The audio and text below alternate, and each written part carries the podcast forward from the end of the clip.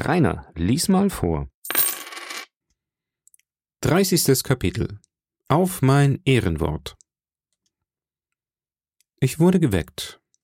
Oder vielmehr, wir wurden alle geweckt, denn ich konnte sogar die Schildwache sich aufraffen sehen, die an den Türpfosten gelehnt eingeschlafen war, durch eine helle, laute Stimme, die uns vom Waldsaum her anrief Blockhaus hier ist der Doktor. Und richtig, es war der Doktor. Obgleich ich froh war, den Klang seiner Stimme zu hören, so war meine Freude doch nicht ungemischt. Ich dachte mit Beschämung an meine ungehorsame Aufführung und mein heimliches Weglaufen. Und da ich sah, wohin es mich gebracht hatte, in welche Gefahren und in welche Gesellschaft, da schämte ich mich, ihm ins Gesicht zu sehen. Er musste bei dunkler Nacht aufgestanden sein, denn der Tag war kaum angebrochen. Und als ich an meine Schießscharte lief und hinaussah, sah ich ihn bis an die Knie in dichtem Nebel stehen, wie damals Silver. Sie, Herr Doktor, schönsten guten Morgen, rief Silver, der im Nu wach war und von bester Laune strahlte. In aller Herrgottsfrühe. Aber der Vogel, der früh aufwacht, kriegt sein Futter, wie das Sprichwort sagt. George, mach dich auf die Beine, mein Sohn, und hilf Dr. Livesey auf Deck. Mit Ihre Patienten steht's gut, Doktor. Alle wohl und munter. So schwatzte er, die Krücke unter dem einen Arm und die andere Hand gegen die Wand des Blockhauses gestützt. In Stimme, Benehmen und Mienen ganz der alte John. Wir haben auch eine richtige Überraschung für Sie, Herr, fuhr er fort. Wir haben einen kleinen Gast hier. einen neuen Gast zum Schlafen und Essen. Herr frisch und munter wie ne Fiedel. Hat geschlafen wie ein Supercargo. Direkt an der Seite vom alten John, die ganze Nacht.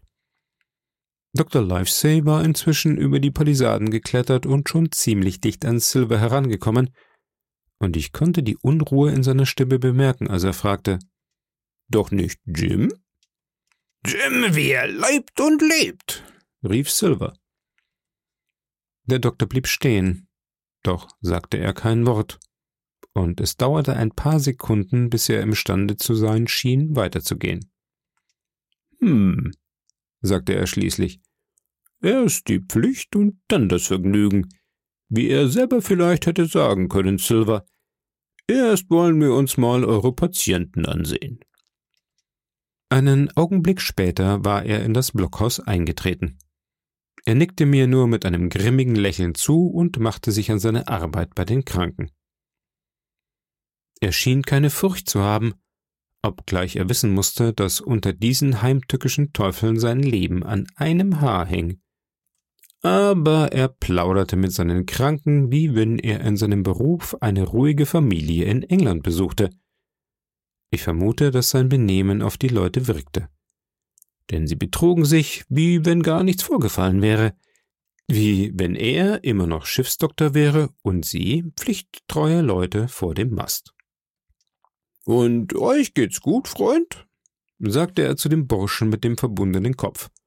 Und wenn jemals einer dichte dran war, so seid ihr es gewesen. Euer Schädel muss so hart wie Eisen sein. Na, George, wie geht's? Ihr habt ja eine prächtige Farbe. Eure Leber hat sich ganz und gar umgekehrt, Mann. Habt ihr die Medizin genommen? Hat er die Medizin genommen, Leute? Jawohl, Herr Doktor. Gewiss hat er eingenommen, antwortete Morgan. Nämlich, seht mal, da ich nun mal Rebellenarzt bin oder Gefängnisarzt, wie ich es lieber nenne, sagte Dr. Livesey in seiner gemütlichen Weise, so ist es für mich eine Ehrensache, keinen Mann für König George, Gott beschütze ihn, und den Galgen zu verlieren. Die Burschen sahen einander an, schluckten aber die boshafte Bemerkung hinunter, ohne ein Wort zu sagen. Dick fühlt sich nicht gut, Herr, sagte einer. Nicht? Na, dann komm mal her und lasst mal eure Zunge sehen. Nein, das würde mich allerdings wundern, wenn er sich gut fühlte. Vor dem seiner Zunge könnten die Franzosen Angst kriegen. Noch ein Fieberfall. Na, siehst du, sagte Morgan, Das kommt davon, wenn man Bibeln kaputt schneidet.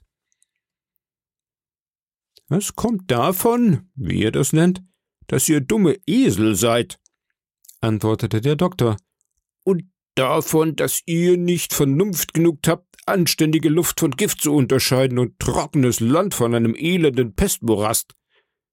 Ich halte es für höchst wahrscheinlich, obgleich das natürlich nur so eine Meinung von mir ist, ihr werdet alle noch eine Teufelsgeschichte haben, bis ihr die Malaria wieder aus euren Knochen loswerdet.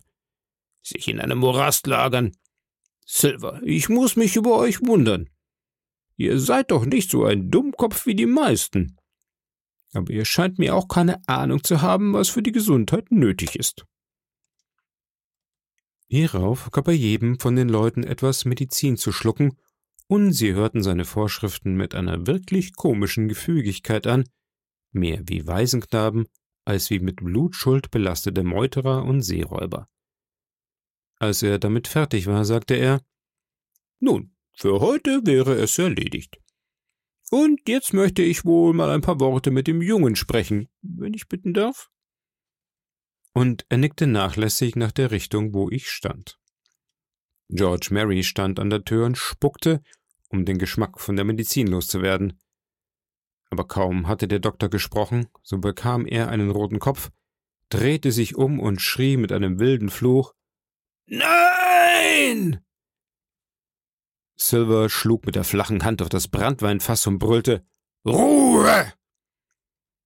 Und dabei sah er wirklich wie ein Löwe aus. Dann fuhr er in seinem gewöhnlichen Ton fort. Herr Doktor, ich dachte auch schon dran, denn ich weiß ja, dass Sie den Jungen gern hatten.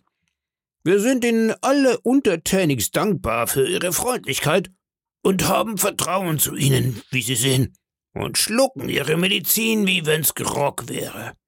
Und ich denke, ich habe etwas ausfindig gemacht, was uns allen passen wird. Hawkins, wirst du mir dein Ehrenwort als ein junger Gentleman geben? Denn ein Gentleman bist du, obgleich armer Leute Kind. Dein Ehrenwort, dass du nicht das Ankertau kappen willst? Ich gab ohne Besinnen das verlangte Wort. Na, Herr Doktor, sagte Silver, stellen Sie sich mal auf die andere Seite von den Palisaden da, und sobald Sie draußen sind, will ich den Jungen nach der Innenseite herunterbringen und ich rechne, Sie können durch die Sparren Ihr Garn mit ihm spinnen. Guten Tag, Herr Doktor. Und unsere besten Empfehlungen an den Squire und Captain Smollett. Die Missbilligung, die nur Silvers furchtbare Blicke lange unterdrückt hatten, brach sofort los, als der Doktor das Haus verlassen hatte. Silver wurde rundheraus beschuldigt, ein doppeltes Spiel zu treiben, Sie sagten, er versuche einen Sonderfrieden für sich zu schließen und opfere die Interessen seiner Verbündeten und Opfer. Mit einem Wort, sie warfen ihm ganz genau das vor, was er wirklich tat. Dies schien mir so auf der Hand zu liegen, dass ich mir gar nicht vorstellen konnte, wie er auch diesmal wieder ihres Ärgers Herr werden könnte. Aber er war allen übrigen mehr als doppelt überlegen, und sein Sieg in der letzten Nacht hatte ihm wieder ein großes Übergewicht gegeben. Er nannte sie Dummköpfe und Esel, sagte, es sei notwendig, dass ich mit dem Doktor spräche, fuchtelte ihnen mit der Karte vor den Gesichtern herum und fragte sie, ob sie vielleicht den Vertrag am selben Tag brechen wollten, an dem sie auf die Schatzsuche ausgehen sollten. Nein, beim Donner, rief er, den Vertrag müssen wir brechen, wenn die Zeit dazu da ist. Und bis dahin will ich den Doktor an der Nase herumführen, und wenn ich seine Stiefel mit Brandweil ölen sollte.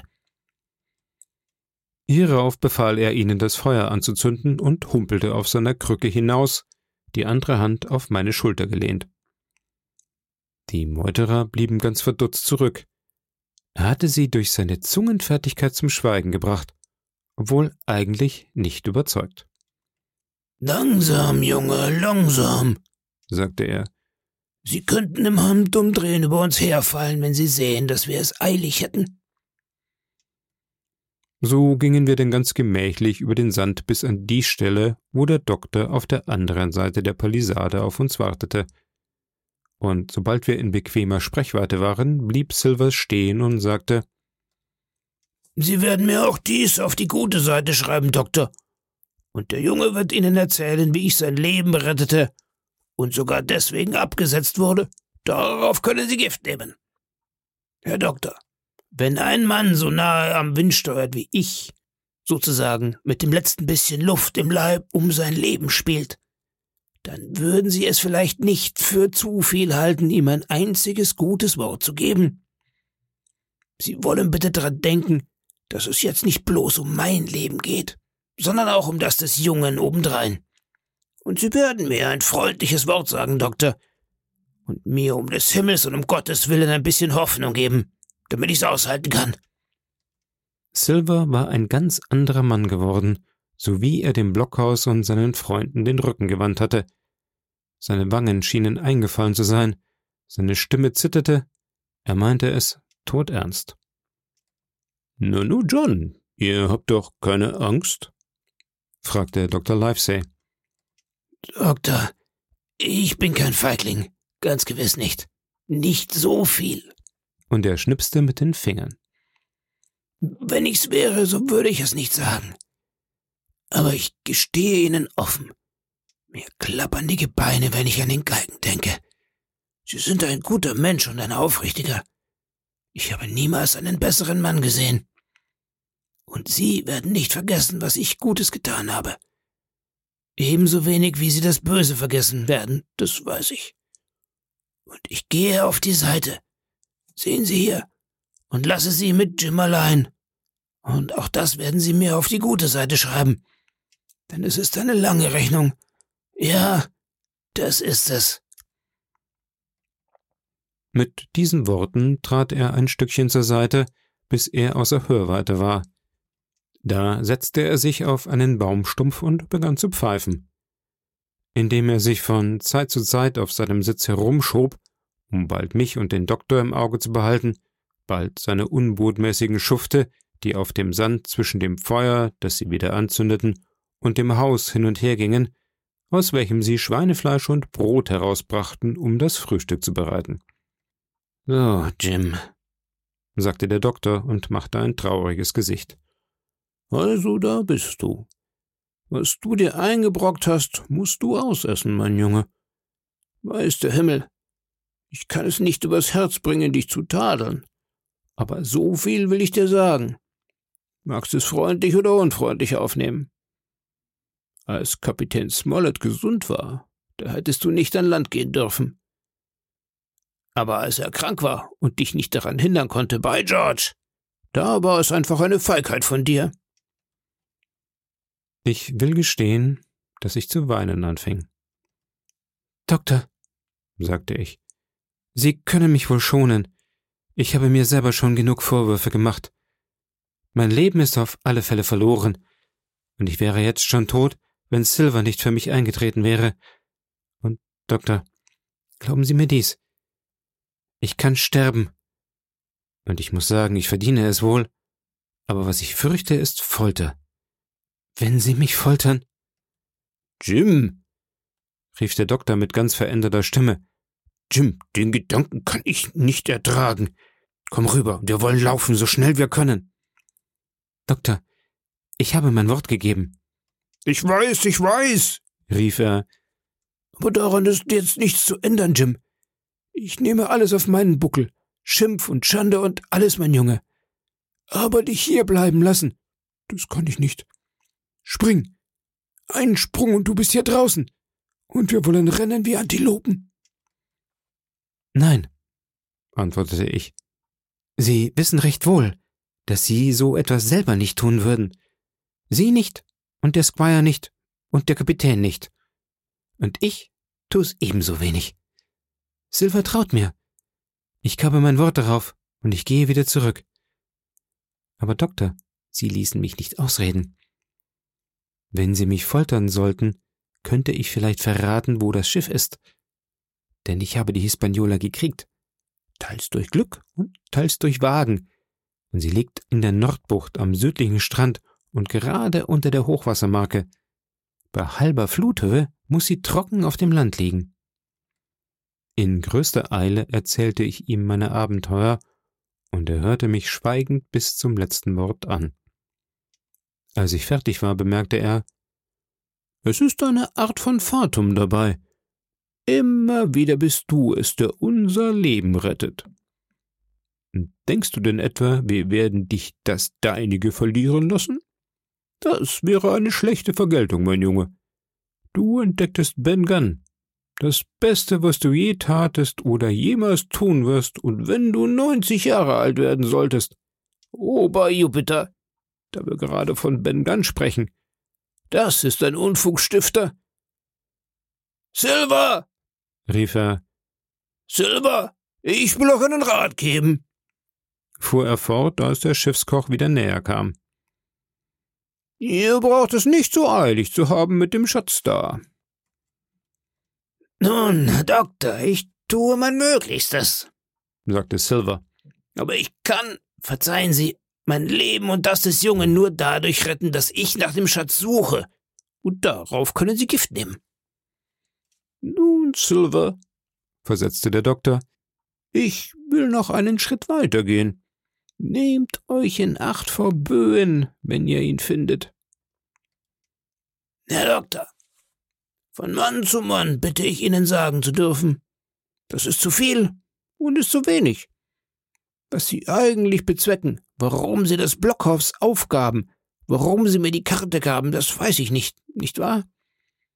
Und trotzdem habe ich mit geschlossenen Augen Ihr Geheiß befolgt, obwohl ich niemals ein Wort voll Hoffnung hörte. Aber dies hier, nein, das ist zu viel. Wenn Sie mir nicht klar und deutlich sagen wollen, was Sie meinen, dann sagen Sie mir das wenigstens, und ich trete vom Holm zurück. Nein, sagte der Doktor nachdenklich. Ich habe nicht das Recht, mehr zu sagen. Seht ihr, es ist nicht mein Geheimnis. Sonst würde ich es euch sagen. Darauf gebe ich euch mein Wort. Aber ich will euch gegenüber so weit gehen, wie ich darf, und sogar noch einen Schritt weiter denn der Kapitän wird mir die Perücke zausen und ich müsste mich sehr irren. Und zuallererst will ich euch ein bisschen Hoffnung geben, Silver. Wenn wir beide heil und gesund aus dieser Wolfsfalle herausgehen, will ich mein Bestes tun, euren Hals zu retten. Darauf gebe ich euch mein Wort. Silvers Gesicht strahlte, und er rief Mehr konnten Sie gewiss nicht sagen, Doktor. Nicht, wenn Sie meine Mutter wären. Na, das war also das Erste. Mein zweites ist ein guter Rat. Haltet den Jungen dicht an eurer Seite, und wenn ihr Hilfe braucht, so ruft. Ich will selber nach Hilfe für euch suchen. Das zeigt euch schon, dass ich nicht ins Blaue hineinspreche. Behüte dich Gott, Jim. Und Dr. Livesey schüttelte mir durch die Palisaden hindurch die Hand, nickte Silver zu und ging mit schnellen Schritten in den Wald hinein.